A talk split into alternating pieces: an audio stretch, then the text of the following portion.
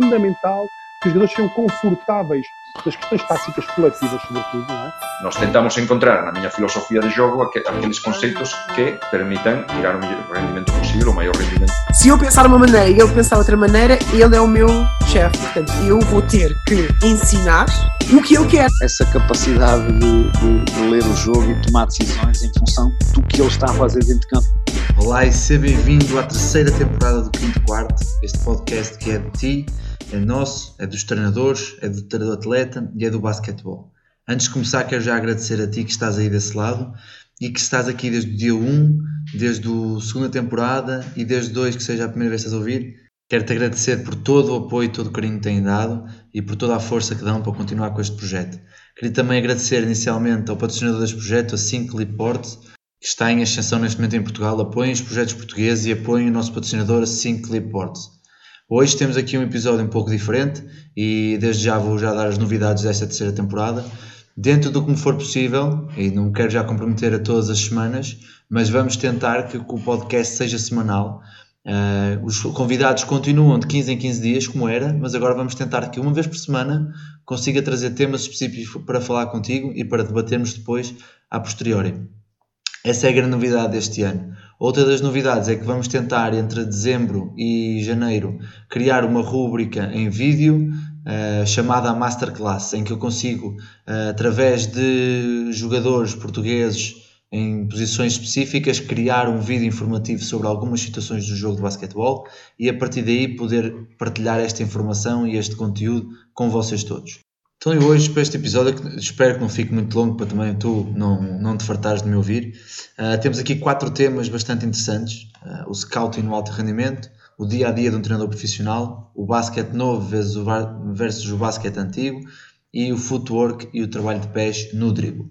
Eu acho que começamos aqui no dia a dia de treinador profissional. Eu posso dar a minha, a minha experiência a nível da academia, sei que de facto realmente quando é num clube muda um bocado a rotina mas não assim tanto quanto isso. Ou seja, na academia, na MVP Academy onde eu estou neste momento, nós o nosso dia reparte-se em, em, três fases.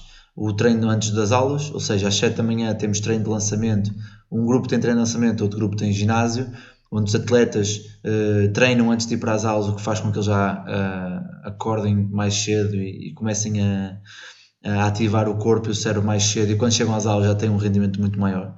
Depois passamos para os treinos, podemos ter ou não um ou outro treino, um bloco de treino específico para algum jogador uh, durante a manhã, se não, o escritório para trabalhar, seja nos podcasts, seja na página, seja no planeamento de treinos, o que seja. Uh, depois, à hora do almoço, temos o treino da 1h30, aí já é um treino de grupos, de grupos reduzidos, onde trabalhamos questões de técnica e tática individual, para que depois nos treinos coletivos possa ter uma, uma passagem muito mais, muito mais ligada à tática.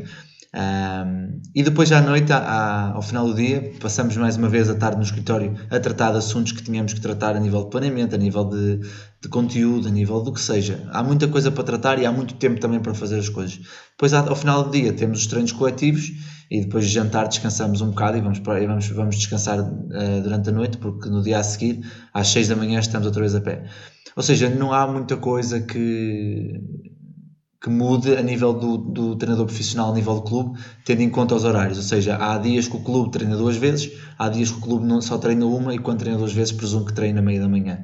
Onde muda drasticamente em relação ao nosso contexto é a questão do scouting o scouting nos contextos de alto rendimento e de alta competição com equipas profissionais é muito mais detalhado, muito mais individual, enquanto que o nosso scouting a nível de academia é mais, mais virado para a nossa equipa, mais virado para ensinar os jogadores a estar numa sessão de scouting, a aprender a ver o scouting, a analisar o vídeo e serem eles próprios a fazer algumas análises de vídeo connosco a nível de formulários e mesmo a nível de pequenos cortes. E isto leva-nos então ao próximo tema, que é a mesma questão do scouting do alto rendimento, da experiência que eu tive com a equipa Channel Ciência na Academia, tive o prazer de trabalhar com, o Miguel Miranda e partilhamos muito, muitas ideias e muitas e discutimos muitas coisas. Uh, uma das coisas que é, que é importante salientar a nível do scouting de alto rendimento é que realmente o scouting é feito para descobrir não só as, as falhas do, do adversário a nível ofensivo, ou onde é que eles não gostam tanto de atacar ou o que fazer, mas também individualmente e coletivamente encontrar falhas a nível defensivo para poder atacá-las, sabendo os nossos pontos fortes, sabendo os pontos fracos, pontos, fracos da equipa adversária e querendo atacá-los. Uh, obviamente que isto requer uma equipa grande de duas, três pessoas a fazer este trabalho, onde há um trabalho de scouting individual, onde vêm clipes de jogadores e conseguem chegar ao ponto de perceber que quando um jogador dribla e penetra para mão direita vai sempre fazer ou quase sempre fará para e lança, assim como se for com a mão esquerda, penetra muito mais e tem tendência a passar a partir da mão esquerda do que da mão direita. Ou seja, este tipo de análise, este tipo de detalhe chega ao ponto de, de ser feita. Uh, há feita a análise de quais são os 5 mais produtivos. Agora, esta questão da análise de dados tem tido um, um, peso muito grande no alto rendimento e eu, e eu acho que daqui a 10, menos de 10, entre 5 a 10 anos, vai ter um, um papel quase, quase maioritário nas questões do scouting e da análise, porque realmente uh, saber quais são os 5 os, os cinco que gerem mais, mais pontos, os 5 que defendem melhor, uh, que jogadores é que conseguem aguentar mais tempo de ritmo, que ritmo é que aguentam. Ou seja, aqui muita coisa que eu ainda não experienciei, infelizmente, mas que vou experienciar no futuro, certamente.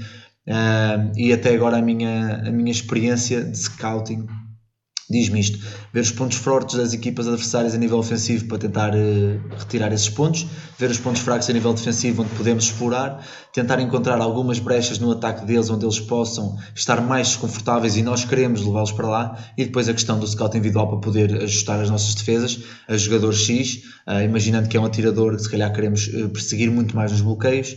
Uh, o base, se for mais penetrador, se calhar queremos obrigá-lo a passar a bola e não queremos dar a penetração para depois poder chamar ajudas. Esse tipo de, de nuances são todas feitas no scouting individual. Diz-me só uma coisa: a tua placa não está com os cantos todos partidos tanta vez que tu mandas ao chão quando chateias com os teus atletas? Tá, não tá? Pois a minha também, por isso é que eu arranjei uma solução muito boa que é a 5 Clipboards, a nova parceria deste podcast, que é uma marca que produz e personaliza produtos para treinadores. Assim que tem como principal produto as placas estáticas totalmente personalizadas, com o teu nome, com o teu logo, com o que tu quiseres.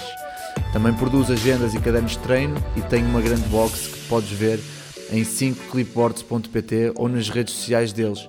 Mas não te esqueças, ainda tens 10% de desconto em todos os produtos se usares o cupom 5 quarto. Por isso não percas esta oportunidade e visita-os.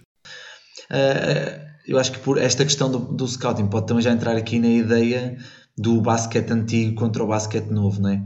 Um, antigamente, digamos, antigamente há 20 anos, para se fazer scouting, tinha-se muito mais trabalho. Eu ouço treinadores mais antigos a falar que quando se começou a fazer scouting, que era com cassetes de VHS e tinham que puxar atrás uh, gravar aquele bocado para ficar. Ou seja, uh, a tecnologia evoluiu imenso, ajuda muito já a softwares próprios para isso, em que com uma, uma, simples tecla, uma simples tecla do teclado se consegue cortar vídeos de 10 segundos num clique e faz toda a diferença. Uh, o tempo útil de trabalho é muito maior e dá para fazer muito mais coisas. eu acho que isso é o início, né? depois o basquete aumentou imenso de velocidade, a, questão, a questão física e tem sido perentório nos últimos 10, 15 anos, onde realmente o, o jogador de basquete passa a ser um super atleta, não é? Para, para, aguentar os ritmos. Há equipas que fazem 50 jogos por ano ao alto rendimento, com a Euroliga, por exemplo, uma equipa espanhola, o Real Madrid faz Euroliga, faz Taça de Espanha, Taça do Rei, Super, super Copa Endesa que fez agora, faz ACB, playoffs até ao fim. Uh, assemelha-se muito também à RBA, que já fazem 80 jogos, que é um ritmo elevadíssimo, então os jogadores têm que estar super preparados uh, fisicamente e mentalmente, e acho que estas duas áreas, tanto a parte psicológica como a parte física barra nutricional, tem tido um peso e uma evolução uh, brutal nos últimos 10, 15 anos e que faz toda a diferença e cada vez mais uh, a questão mental, fala-se agora na questão mental como uma, uma ligação à performance direta e quando estamos melhor mentalmente a nossa performance é melhor e temos visto muitos atletas agora nos últimos anos a, a vir falar sobre a, sobre a saúde mental. Eu acho que está a ser um grande passo também, não só para o basquete mas para o desporto em geral Uh, a nível tático, obviamente que hoje em dia já está tudo, já está tudo inventado, como se costuma dizer. Uh, há conversa há uns tempos com um treinador, comentávamos uma situação de, de uma situação de, de uma tática específica que uma equipa estava a fazer. Ele disse: oh, Vasco, uma equipa, o Panathinaikos há 20 anos já fazia isto, ou seja, já está tudo inventado. Eu acho que agora o que, o que há é há, outras variantes para fazer as coisas, há outras maneiras de. Foi-se foi reinventando as situações, foram-se usando novas maneiras. O basquete está muito mais rápido, quer-se jogar muito mais em transições uh, rápidas, chegar a jogar, não tanto set plays. As equipas, cada vez os 5 e os quatro já não são os, os, chamados grandes, já são muito mais móveis, são capazes de meter o drible no chão, são capazes de jogar um para um de frente, são capazes de lançar. E o que faz com que seja mais fácil chegar a jogar e não ser tanto aquele jogo de 5 para 5, esperar pelos grandes mais pesados para poder jogar e procurar e procurar eh, vantagens dentro. É um bocado por aí que eu acho que faz a grande diferença. E o que nos leva aqui ao último, ao último tema, que é a questão do, do trabalho de pés no drible e hum, o futuro, não é? Há aqui a questão do passo zero, que foi apresentado há alguns anos atrás, onde é possível agora uh, dar mais um passo para arrancar, para lançar, para finalizar. E isso veio ajudar muito a questão do, do trabalho de pés, porque agora sempre que a bola roda sobre a minha mão e eu tenho a mão na, na parte lateral da bola e não por baixo da bola, não conta os passos que eu estou a dar e traz aqui uma dinâmica e uma dimensão completamente diferente ao que nós podíamos fazer antes. Né? Eu agora com um drible posso ir quase até meio campo e, e não é passo e posso driblar a seguir, ou seja, esta questão do de manter a bola viva, da bola rodar na mão, eu acho que é algo que se deve ensinar aos atletas. É uma ferramenta importantíssima, mesmo para questões de tomada de decisão, de conseguir ser mais mais um, imprevisível no drible, mais imprevisível na, na situação do passe, conseguir fazer mais leituras, ou seja, tomar decisões, porque a bola rodando na mão, eu posso fazer, posso fazer um scan do campo para ver onde é que estão as ajudas, para quem eu quero passar, posso receber a bola, posso agarrar a bola, lançar, posso manter o drible se o defesa vier, vier atacado ou se estiver mais atrasado, ou seja, acho que é muito importante esta questão de de manter a bola viva no drible, porque depois o trabalho de pés é inerente a essa situação. De resto, acho que o trabalho de pés também, cada vez mais, com a questão do passo certo, tem sido um, um tema um tema sonante nos últimos anos, se bem que uh, a minha opinião é que muitos jogadores já aprendem, ou já fazem, ou já executam o passo certo quase de forma natural, principalmente agora com a velocidade do jogo que não conseguem parar, ou seja, mesmo a receber a bola. Por isso, a minha opinião é que se os jogadores naturalmente já apanham o passo certo, não há necessidade de estarmos a explicar tudo, apenas sim orientá-los para, para, para a fase que, que nós queremos essa situação. De resto, a nível do, do trabalho de pés, eu penso que seja muito isso. Uh, o resto vem tudo por acréscimo, tudo que seja in and outs, tudo que seja hesitações, tudo que seja uh, mudanças de direção, tem tudo a ver com a rapidez e com a, a, capacidade que nós temos de ter os pés rápidos, de ter os pés leves, como se dizer, de jogar na ponta dos pés, não ter os pés presos ao chão e de ser imprevisível na situação em que eu tanto posso ir para a esquerda como a seguir vou para a direita.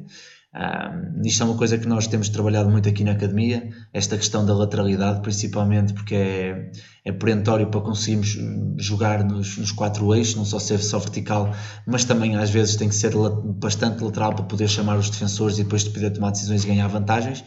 E depois tudo, como hoje em dia é um jogo de vantagens, já era antigamente, mas agora nós queremos esmiuçar as vantagens todas, um, penso que isso seja muito importante.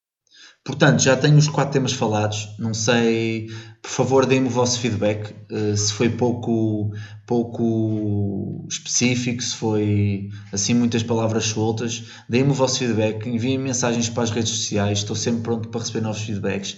Se tiverem ideias para novos projetos ou projetos diferentes do que está a ser feito, enviem mensagens. Eu apoio-vos, eu dou-vos uma ajuda, crio com vocês há sempre essa disponibilidade e, e, espero que vocês possam gostar desta época, desta temporada como eu, porque há muitos, muitos convidados que eu quero trazer cá este ano que vão ser brutais, acreditem, vai ser malta muito boa.